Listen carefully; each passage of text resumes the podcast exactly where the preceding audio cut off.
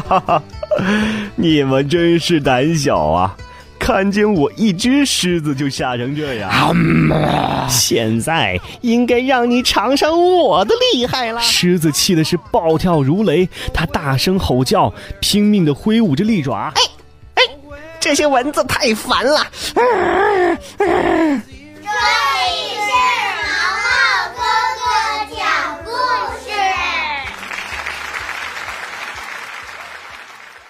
聪明的小猫。在古时候，皇宫里面出现了一只像猫一样大的老鼠。这只老鼠呢，还咬坏了不少东西呢。为了除掉这只大老鼠，大臣们纷纷向民间寻找最会抓老鼠的猫。可是每次送来的猫都被大老鼠轻易的给吃掉了。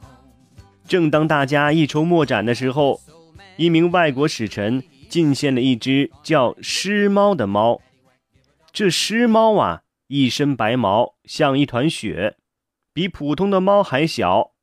看见这只猫，大家都不相信它能够抓住老鼠，但是啊，还是抱着试试看的心理，把它放进了那间有大老鼠的屋子。就这样过了一天，第二天，大家打开门，只见屋子正中央。躺着那只硕大的老鼠，而且啊，已经没有气息，死了。看到这个情景，大家都觉得很不可思议。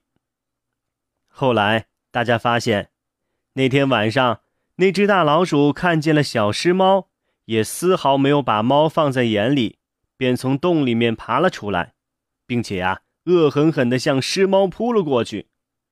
可是这狮猫。别看它小，但是动作非常迅速，它立马闪开了。这大老鼠啊，就在后面紧追不放。他们是不停的跳上跳下，跳上跳下。最后，狮猫终于耗尽了老鼠的体力。趁着这个机会，这只猫迅速的伸出两个利爪，狠狠的抓住了老鼠头顶上的毛，一口就咬死了它。这时。人们才明白，狮猫体型虽小，但是它有一颗充满智慧的脑袋，因此啊，才能够战胜老鼠。故事讲完了，这个故事告诉我们，思考能产生无比强大的力量。一个善于思考的脑袋，抵得上十万冲锋陷阵的雄狮呢。如果我们能够像狮猫一样，遇到困难，先冷静思考，沉着应对的话，那么许多问题就能够迎刃而解了。我是给你们讲故事的毛毛哥哥，在明天同一时间，我们再见啦。